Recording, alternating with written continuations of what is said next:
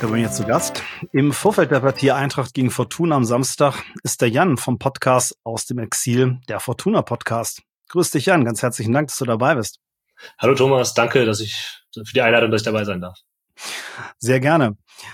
Jan, bevor wir uns auf das bevorstehende Spiel stürzen, wollen wir natürlich erstmal ein bisschen was über euren Podcast erfahren. Ähm, wie hat sich das gegründet? Wie seid ihr zusammengekommen? Ihr seid ja sechs, wenn ich das richtig gesehen habe ähm, aus dem Exil deutet auch schon so ein bisschen die Entstehungsgeschichte an, aber erzähl einfach mal die Geschichte in so einem Podcast. Wie ist das zustande gekommen? Was macht ihr und warum macht ihr das? Ja, also wir kommen eigentlich alle nicht aus dem Exil, sondern sind in solches, in eben dieses gegangen, könnte man sagen. Also wir kennen uns zum Teil großenteils aus der Schule. Ähm, wir sind befreundet und auch die Fortuna spielt da eine gewisse Rolle. Und wir sind dann über die, die Jahre, wie das nun mal so ist, wir kommen größtenteils aus dem Speckgürtel von Düsseldorf, der Tim ist der Einzige, der wirklich äh, quasi in Düsseldorf groß geworden ist. Ähm, haben wir uns quasi über die Republik verteilt, ähm, nach Berlin gegangen. Ich war lange in München, als der Podcast anfing. Und äh, Lou und Moritz äh, sind ins maximalste Exil gegangen, nämlich nach Köln, äh, ins rheinische Hartes Exil Brot. quasi, genau. Ähm, und wir hatten lange so das Gefühl, hm, es gibt keinen Podcast über Fortuna Düsseldorf, der uns irgendwie aus einer Fansicht mitnimmt. Es gab auch einen von Antenne Düsseldorf, zum Beispiel und mhm. irgendwann auch den vom Verein, aber irgendwie haben wir gedacht, okay, hm, da gibt's jetzt irgendwie nichts, äh, was, was, was wir jetzt sonst hören würden. Und aus einer Schnapsidee wurde dann mal gesagt, ja, dann, dann müssen wir das ja halt machen. Ähm, und irgendwann realisierte sich das dann und wir fingen damit an, ohne genau zu wissen, was wir da eigentlich taten. Mittlerweile kann man sagen, hat sich das bisschen mehr eingespielt bei uns. Wir haben ja, es etabliert.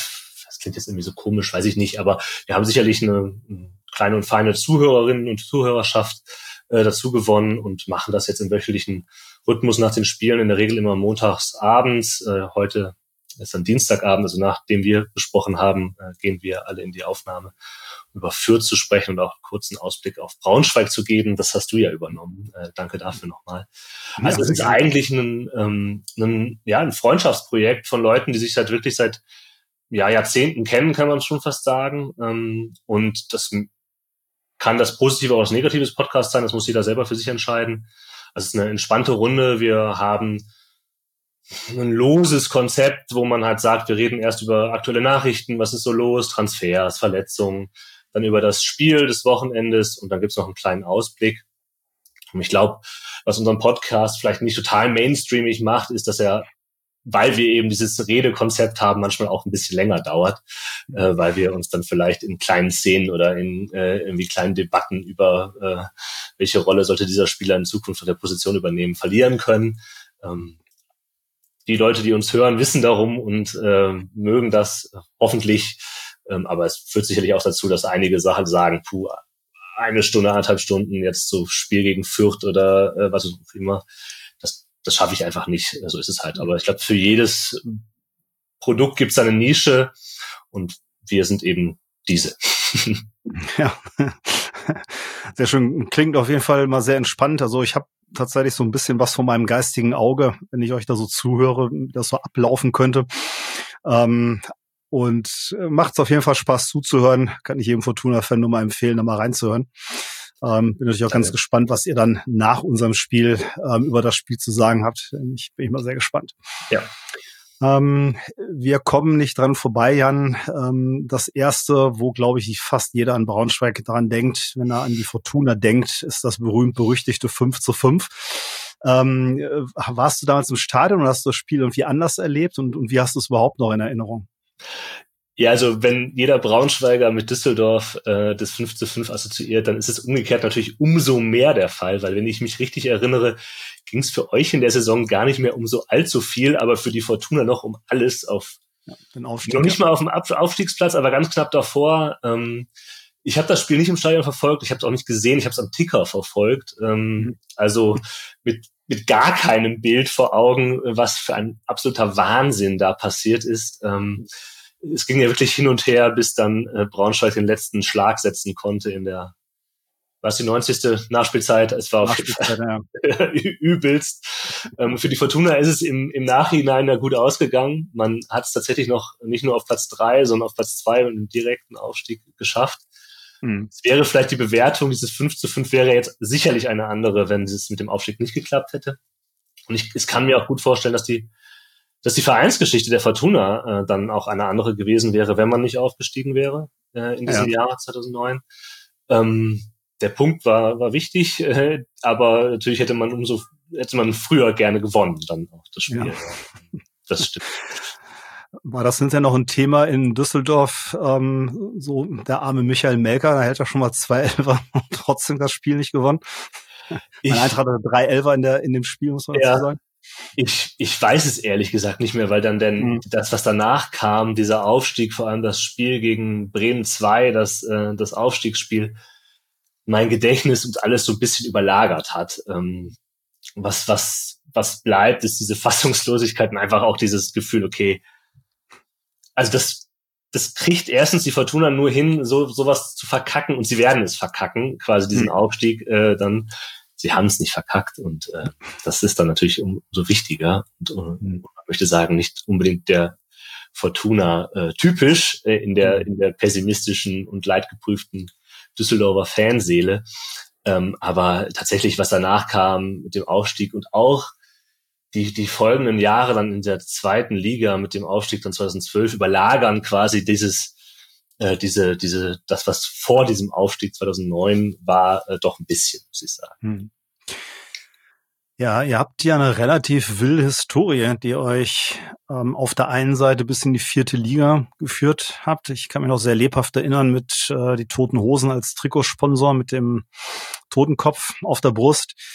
Ähm, habt aber dagegen wieder deutlich mehr Bundesliga-Erfahrung als die Eintracht. Ähm, zuletzt habt ihr in der Saison 2019-20, also gar nicht so lange her, mhm. Bundesliga gespielt, haben zwei Saisons dann wieder mal ausgehalten. Ähm, wie ordnet man da in Düsseldorf eigentlich so ein Zweitliga-Dasein ein? Ist das mehr so okay? Ist das, äh, Gott sei Dank, äh, wir waren auch mal vierte Liga oder, ach Leute, wir müssen jetzt mal langsam mal wieder in die Bundesliga zurück. Wie ist da so eine Stimmung des gewöhnlichen Fans, falls es den geben sollte?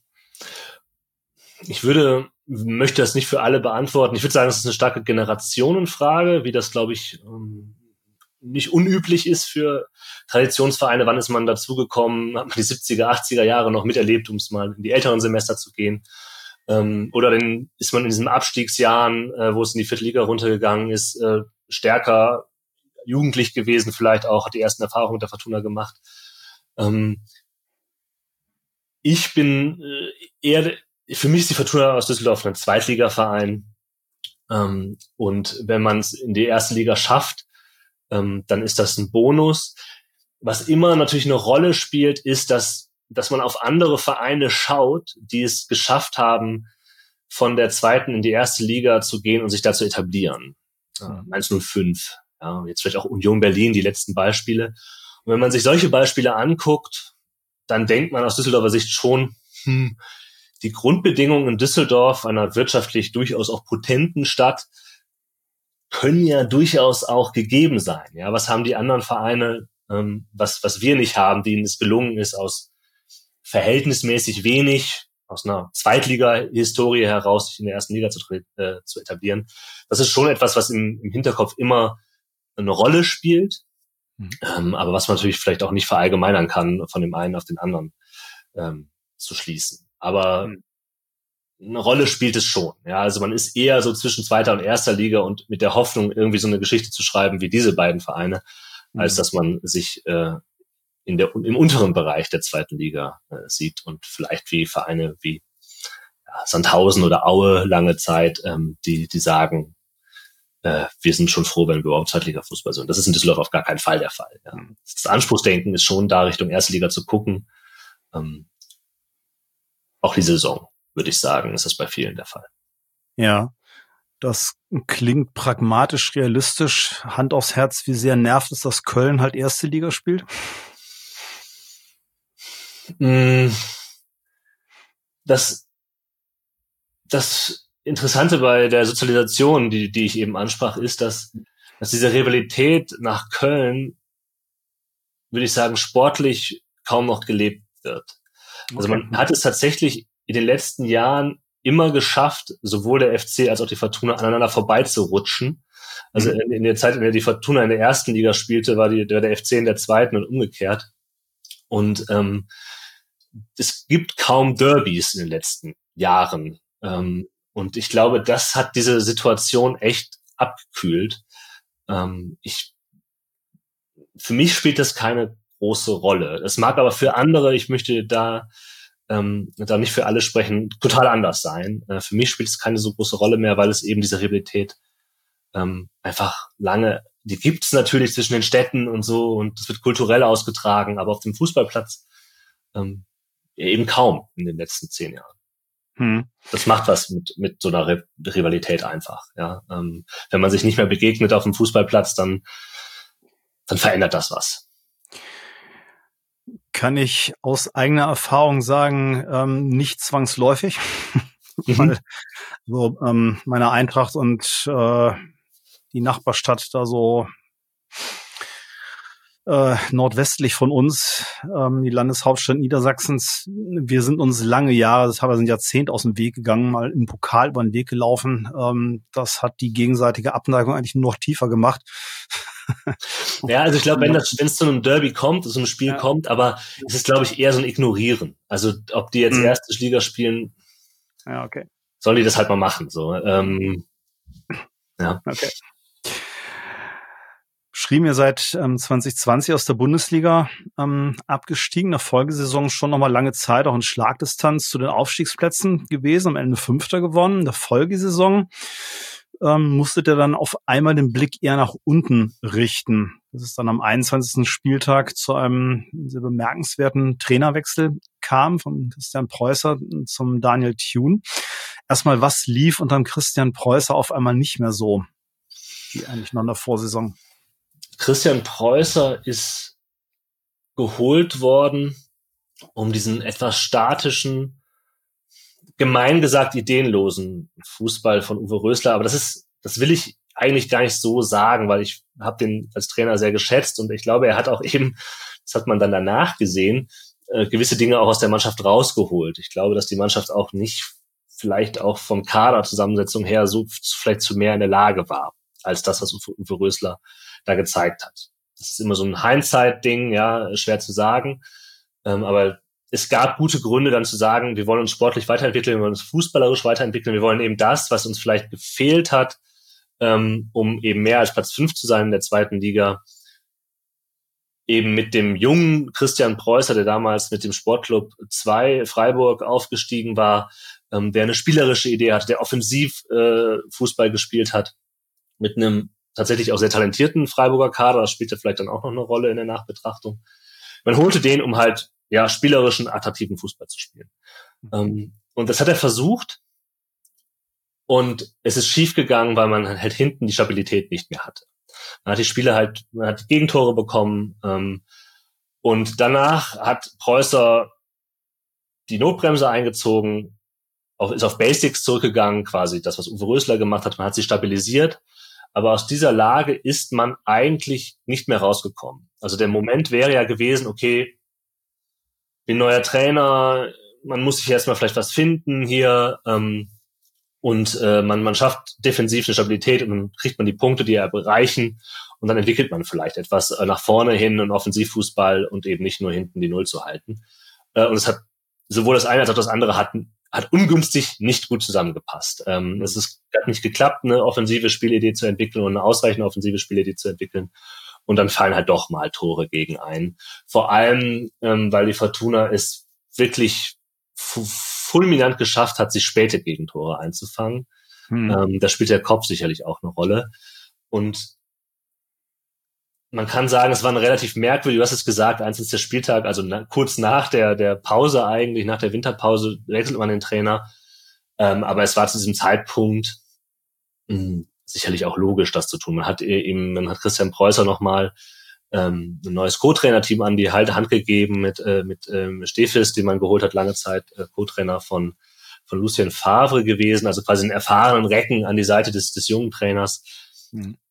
also richtig klappt hat's nicht. Und dann kommt Daniel Thune herein, ähm, der, der das macht, was man halt eben ma macht, wenn man eine, äh, wenn man eine ähm, ja, torkelnde, dem Abstieg nahe ähm, Mannschaft übernimmt. Der hat es geschafft, tatsächlich das, was, was Preußer weniger gut gelungen ist, ähm, erstmal hinten dicht zu machen und was Tions Vorteil war, dass die Fortuna in der Winterpause das Transferfenster benutzt hat, um unter anderem mit Jordi Device einen Innenverteidiger zu holen, der gut passt, sagen wir es mal so, für diese 1,90er Stürmerkanten, die die zweite Liga gerade letzte Saison ja ausgemacht haben, der eine Körperlichkeit hatte, der auch von seiner Spielertyp her eben es geschafft hat, quasi hinten die Tür zuzumachen.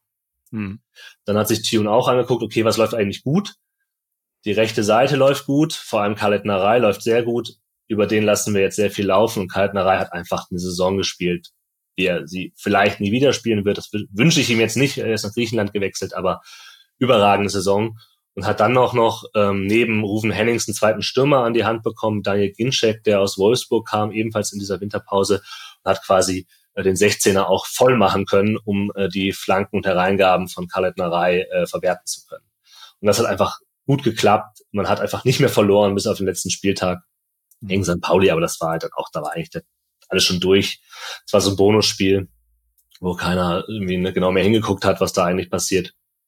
Und das ist so ein bisschen das, äh, was Daniel Thune geschafft hat. Ähm, und so ging es in diese neue Saison eben. Mhm. Das ist angesprochen schon, ähm, Khaled Narei, dann sicherlich ein sehr, sehr schmerzhafter Abgang. Ähm, ganz allgemein, ich habe das natürlich nur so mehr oberflächlich von außen verfolgt. So ganz zufrieden mit der aktuellen Kaderzusammenstellung ist, glaube ich, weder der Trainer noch ihr als Fans, oder? Es gab mal ähm, eine ganze Zeit lang so, so ein so ein Count quasi. Wie viele Tage ist die Fortuna der einzige Verein in der zweiten Liga, der noch keinen Neuzugang äh, in der Sommerpause hatte? Ähm, das kam dann irgendwann, aber eher eher gemächlich. Ähm, es gibt gab ganz offene sichtliche Probleme oder Kaderstellen, die es zu bedienen galt. Äh, Innenverteidigung war Jordi Device, den ich angesprochen hatte, der eben super wichtig war in der Rückrunde, war nur erstmal nur ausgeliehen. Ähm, den hat man dann aber im Laufe der Sommerpause fest verpflichtet. Gut, hat man diese Kaderstelle schon mal Haken hintergemacht.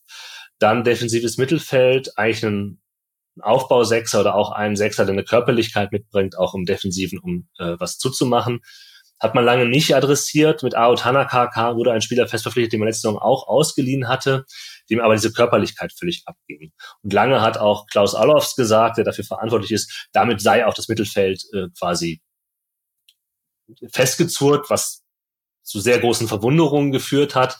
Und äh, letzte Woche hat man dann mit Jorrit Hendricks einen Niederländer verpflichtet, der eben diese Position auf der Sechs, ähm, so wie ich glaube, vom Profil her ähm, wirklich ausfüllen kann. Also da ist mittlerweile ähm, auch etwas passiert. Problematischer sind die Außen. Ähm, Khaled Narais Abgang, der mit Abstand wichtigste Spieler der letzten Saison, ist eigentlich nicht ersetzt worden. Es fehlt ein Außenspieler, es fehlt Tempo auf Außen. Ähm, nicht nur in der offensiven Reihe, sondern ich glaube auch defensiv ähm, in den auf der Links- und Rechtsverteidigerposition gibt es noch Probleme. Ähm, Matthias Zimmermann, der lange, ähm, der, der etatmäßige Rechtsverteidiger, war jetzt verletzt, kommt jetzt so allmählich wieder. Ob es für Braunschweig reicht, reicht glaube ich nicht. Und selbst wenn, war er lange verletzt. Ähm, dahinter tun sich Lücken auf. Man hat jetzt mit äh, Michael Karbownik einen äh, Pol polnischen Spieler verpflichtet, der da drauf passen kann, der auch polyvalent ist, um auch im Mittelfeld eingesetzt zu werden. Ich kann zu ihm noch wenig sagen, aber eventuell ist auf der Rechtsverteidigerposition eben auch noch was passiert. Linksverteidigerposition ist wieder schwierig. Ähm, da gibt's halt mit Nicolas Gavory einen Linksverteidiger, der eigentlich auch konkurrenzlos da ist. Man hat mit Benjamin Böckle noch einen geholt aus der zweiten österreichischen Liga von einem Farmteam des Red Bull-Konzerns, aber von dem ist eigentlich nicht zu erwarten, dass der ein Leistungsträger sein kann für die Außenposition. Äh, und Gavory steht jetzt auch in der Kritik, weil ihm so ein bisschen ja das Tempo, der die Dynamik nach in die Offensive fehlt. Also diese diese Sprints, die Linie lang, vielleicht auch nicht nur Halbfeldflanken schlagen, sondern auch mal bis zur Grundlinie durchzugehen, das geht ihm einfach ab mhm. äh, aktuell. Ähm, man hat für die offensiven Außenpositionen mit äh, Quad, Quad Quadvobar, ein Spieler von Watford, ausgeliehen. Der ist sehr schnell bestimmt, auch talentiert, aber halt noch ist ein Teenager mehr oder weniger. Von dem kann man jetzt nicht erwarten, dass das ein Leistungsträger wird, wie, wie das Kaletnerei war. Und das ist so ein bisschen die ganz große Problematik ähm, immer noch ist die Außenposition. Und eben, dass es halt relativ lange gebraucht hat, um die anderen Positionen zu adressieren. Und die letzte äh, Niederlage, die die Fortuna hatte gegen SV Sandhausen, wenn man das überspitzt darstellen wird, will, ist es keine Niederlage, die auf die Rechnung von Daniel Thune geht, sondern eine, die auf die Rechnung von Klaus Allofs geht, weil einfach der Kader zu diesem Zeitpunkt noch nicht die Tiefe hatte, um die Ausfälle zu diesem Zeitpunkt irgendwie äh, zu adressieren. Hm. Ich springe nochmal ganz kurz zurück zum Anfang der Saison, Jan. Ähm, wie viel Unruhe gab es in Düsseldorf ähm, nach dem letzten Testspiel gegen Twente Enschede, was mal eben 1 zu 5 verloren wurde? Enschede also sicherlich keine, keine, keine Laufkundschaft, aber das ist dann schon ein echter Härtetest direkt vor der Saison. Also bei mir gab es sehr viel Unruhe, hm. aber vielleicht irgendwie eine gewisse Luxusunruhe, möchte ich jetzt mal umschreiben. Also ähm, ich habe das Spiel vor allem deswegen mit Interesse verfolgt, weil Tune schon ankündigte, in der ersten Halbzeit quasi mit Fünferkette spielen zu wollen, also, auch ein neues System mit 5-3-2 auflaufen zu wollen. Was ich, wenn ich mir den Kader zu diesem Zeitpunkt angeguckt habe, auch logisch fand. Es gab für jede Position irgendwie einen leistungstragenden Spieler, der das gut spielen kann.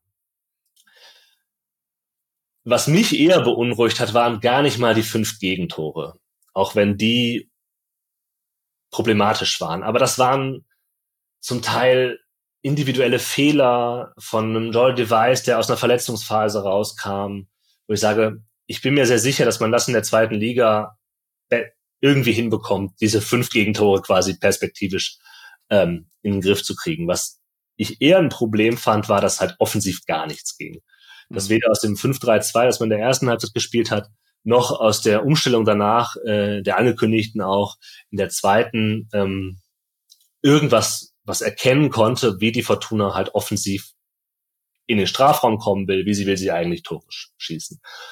Und das ist natürlich eh ein Problem für eine Fußballmannschaft, für eine Mannschaft, die tendenziell eher nach oben guckt in der Tabelle, ist das natürlich einfach ein Riesenproblem. Äh, und deswegen hat, hat dieses, äh, dieses Spiel gegen Enschede mich schon ein bisschen beunruhigt, weil ähm, ich diese, dieses 5-3-2 irgendwie, dass ich mir irgendwie schön auf dem auf dem Reißbrett vorgestellt habe, überhaupt nicht funktioniert hat und mhm. ähm, äh, und eben irgendwie überhaupt nicht zu sehen war, was wie will diese Mannschaft eigentlich Fußball spielen. Mhm. Es kam dann aber erstmal ganz anders im ersten Saisonspiel. 2 zu 1 Sieg in Magdeburg. Ähm, von außen sieht das so aus, würde ich dich äh, bitten, mal zu bewerten, ob das einigermaßen passt. Ihr kommt zu einem, ja, schon ein bisschen euphorisierten Aufsteiger, der eigentlich genau da weitermacht, wo er in der dritten Liga aufgehört hatte, nämlich schon sehr selbstbewusst, sehr dominant, sehr offensiv stark, äh, mit viel Ballbesitz auftrat halt aber auf eine sehr stabile Zweitliga-Abwehr traf, nicht mehr gegen Drittligisten ähm, spielte, sich da mehr oder weniger die Zähne ausbiss ähm, und dann braucht ja, doch immer noch ein qualitativ relativ hochwertiger Kader wie Düsseldorf auch wenig Chancen, um Tore zu machen. Und schon gewinnt man so ein Spiel. Passt das so als Beschreibung? Das würde ich so unterschreiben. Man hat ein bisschen Glück am Anfang, dass, äh, dass, Braun, äh, dass Magdeburg, das, äh, Entschuldigung für den Versprecher, dass Magdeburg eben das Tor nicht macht, mhm. ähm, dass sie, dass sie hätten machen können relativ frühzeitig, aber ich glaube, das ist die Qualität dieses Kaders der Fortuna ist, sind die Einzelspieler, die, also, ähm, da braucht man keine Konkurrenz zu scheuen, eigentlich. Also, du hast es gesagt, sehr hohe Qualität, die da ist, äh, und der Fortuna kommen Gegner entgegen, die mitspielen wollen. Und Magdeburg, total spannendes Projekt oder wie man das auch immer benennen will. Ich finde das total interessant, was die da machen. Ähm, wollte mitspielen, wie sie vielleicht auch in der dritten Liga schon gespielt haben und wurden dann halt von der etablierten Zweitligamannschaft halt geschlagen, ähm, hm. die sehr effektiv ihre Tore gemacht hat, die sehr effektiv abgezockt gespielt hat. Ja. Ähm, und das setzt sich eigentlich dann auch fort. Die Fortuna, wenn sie nicht ins Spiel machen muss, ist sie abgezockt, effektiv, macht ihre Tore. Mhm. Ähm, und das ist so ein bisschen das, ähm, was jetzt so, was die Saison bisher ausgemacht hat. Äh, vornehin die abgezockt hat. Man braucht eben nicht viele Chancen äh, über die individuelle Qualität, die man hat. auch über eine Standardstärke, die mittlerweile sicherlich da ist. Ähm, und solange der Gegner das auch schön mitmacht, läuft das. Wenn der Gegner wie Sandhausen eher defensiv ausgerichtet ist, mhm. dir den Ball gibt, dann gibt's ein Problem. Ja, also das Enschede Ding, was ich angemerkt hatte, wie will man eigentlich Fußball spielen, das ist nach wie vor ein Problem. Bei dem Fürth-Spiel, dem letzten Spiel, das 2-2 jetzt vom Sonntag, man sieht dieser Mannschaft an, dass sie noch nicht genau weiß, was will sie eigentlich. Hm. Das, was gut lief die letzten Jahre, so was ja auch jetzt nicht totales Hexenwerk ist, über Außen notfalls, mit Flanken. Ja, man hat einfach wie blöd geflankt letzte Saison und dann hat man einfach die Buden gemacht irgendwie. Mhm. Ähm, das funktioniert so nicht mehr. Ähm, dieses Außenspiel funktioniert nicht. Ähm, und durch die Mitte wird schwierig. Ist auch natürlich die Kür, die man äh, im, im Profifußball vielleicht äh, bringen muss. Da gibt's eben noch die Probleme, ähm, das Spiel zu machen. Es gab Ansätze gegen Fürth zum Beispiel, aber es bleibt eben bei Ansätzen und dann muss man auf Standards zurückgreifen. Und wenn man dann äh, wegen Unaufmerksamkeiten ja doch zwei Gegentore kassiert, ähm, dann gewinnt man das Spiel halt gegen Fürth nicht, obwohl man durch die Standards eben äh, effizient die Tore macht, könnte man sagen. Wobei ihr einen Standard vergeben habt, müsste man, muss man dazu sagen, einen Elfmeter verschossen. Ja. Gegen Fürth. Ähm, Übrigens auch eine vollkommene Ausnahme. Wenn Rufen Hennings an den Elfmeterpunkt tritt, kann man sich eigentlich schon zum Jubeln bereit machen. Ähm, ich war sehr fest davon überzeugt, dass er den reinmacht. Mhm. Äh, aber ansonsten, ähm, ja, die Ecken und Freistöße sind doch etwas gefährlicher geworden. Mhm.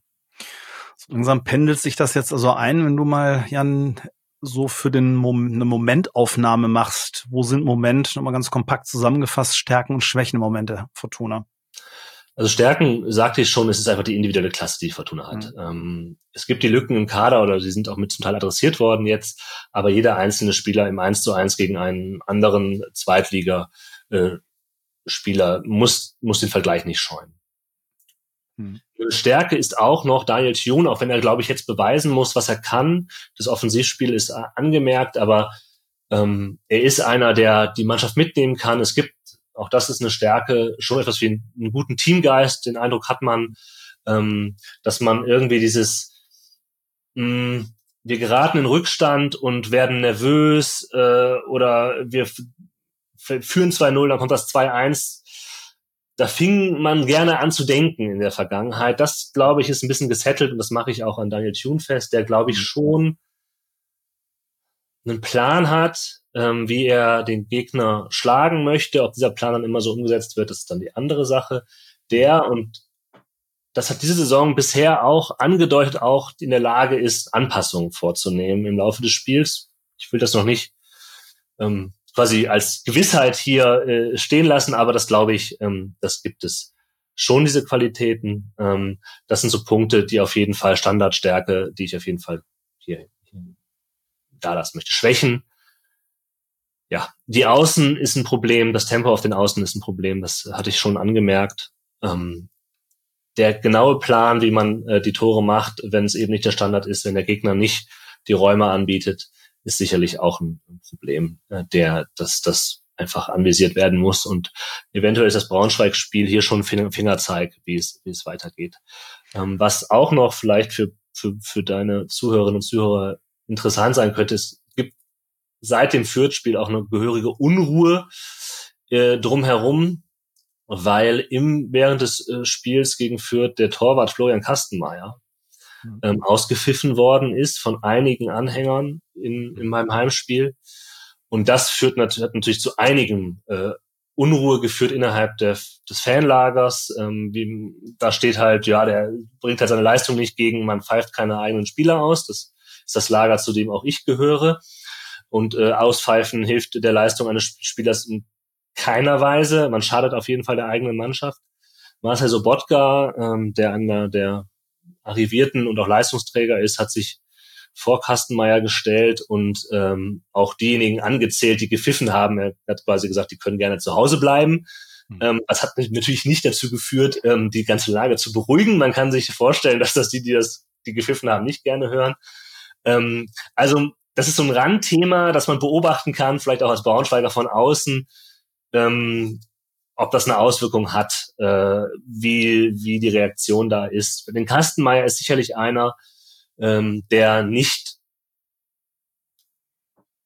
jenseits von Kritik ist, ähm, der der Spieler hat, wo er der Fortuna durchaus einen Punkt retten kann, der durchaus auch ein mitspielender Torwart sein kann, der aber immer wieder auch einen Bock drin hat äh, und eben dem die Konstanz total abgeht. Und das ist eben etwas, äh, was sich dann äh, in, auf diese irgendwie sehr unsägliche Art und Weise äh, gegen Fürth geäußert hat.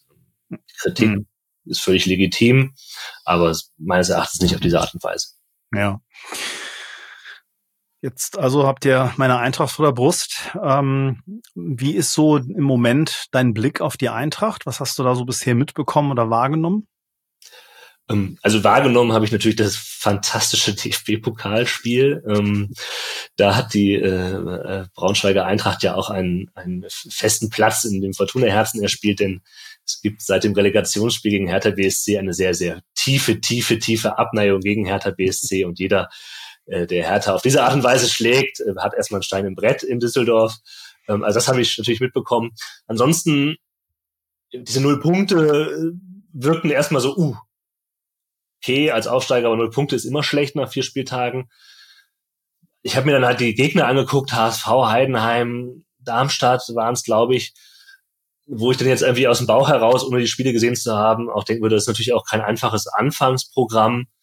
Man kann für die äh, Braunschweiger nur hoffen, dass sie irgendwie jetzt nicht die, dass da nicht die Unruhe nicht ausbricht und dass man irgendwie weiter an dem Weg arbeitet, den man hoffentlich irgendwie vor Augen hat. Ich habe, ich habe ja schon deinen deinen Input für unseren ähm, unseren Podcast äh, äh mit Hinblick auf Braunschweig gehört. Deshalb bin ich nicht ganz unvorhergenommen, habe ein bisschen was im Hinterkopf, was du gesagt hast.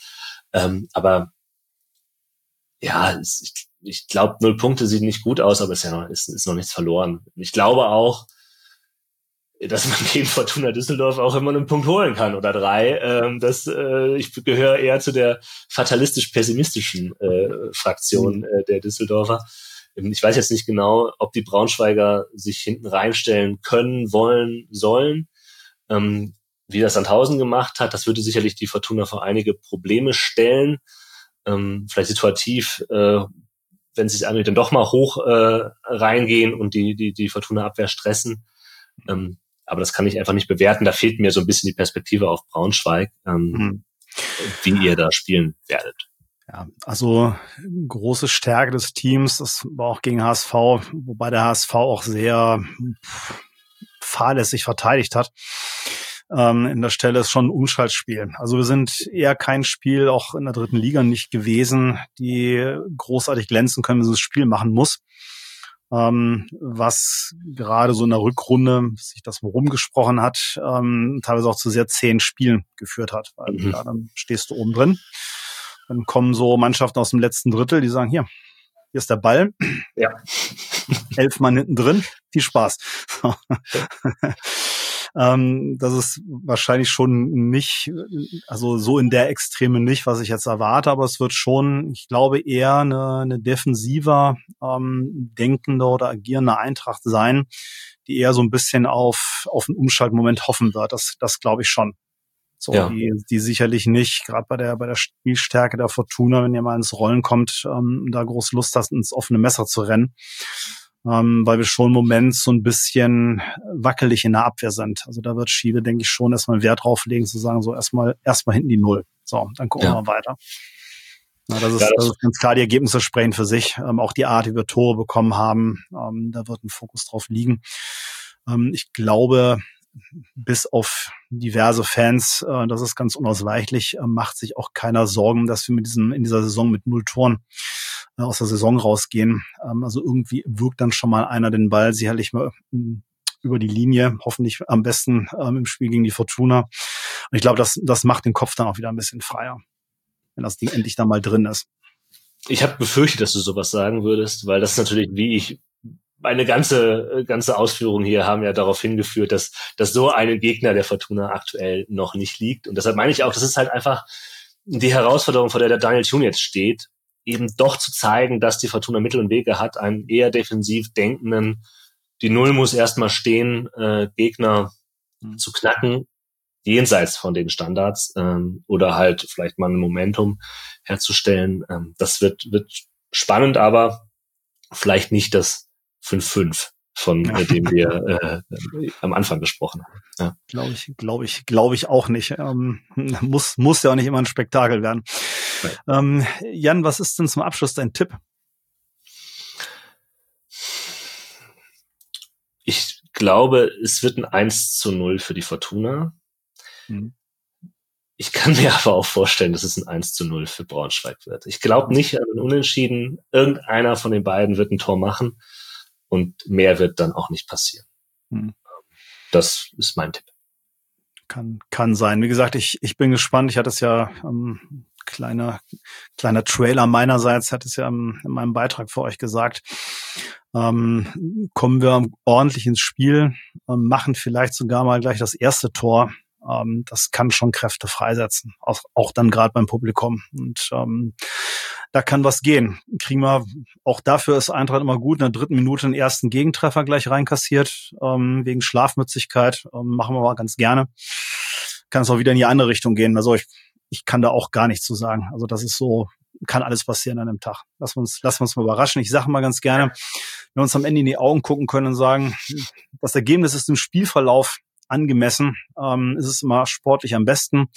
Wobei wir beide natürlich auch ein völlig unverdientes, ähm, dreckiges 1-0 von so vielen Teams mitnehmen. Ist, glaube ich, auch ganz klar. Natürlich. Ja. Jan, ganz herzlichen Dank. Ähm, der große Vorteil, das merke ich immer wieder, ich spreche auch ganz gerne mit Gästen von den jeweiligen Vereinen. Ähm, man kriegt gerade, was so die kritischen Einblicke sind, dann doch ähm, mehr Futter oder ähm, mehr fundiertes eigentlich. Da halten sich so Vereinsvertreter noch mal ganz gerne zurück, wenn es um Schwächen und wo sind Probleme und was läuft eigentlich nicht so gut. Ähm, naturgemäß ein bisschen zurück. Ich glaube, ich, wir haben jetzt ein sehr schönes Bild, ein sehr transparentes Bild von der Fortuna. Wo kommt ihr her? Wie steht's da im Moment? Wie läuft's? Und was erwartet uns bekommen? Und ähm, hoffen wir, dass wir auf jeden Fall uns ein schönes und spannendes Spiel angucken werden. Aber ganz herzlichen Dank, Jan, dass du die Zeit genommen hast. Ich glaube, im Hintergrund möchte ich immer Deshalb passt es. Unmutsbekundung, ja. Am Ende des Podcasts angekommen sind. Aber ganz herzlichen Dank und viele ja. Grüße an den Rest von euch. Ja, vielen Dank, Thomas, und alles Gute für die Eintracht. Dankeschön. Tschüss. Ciao.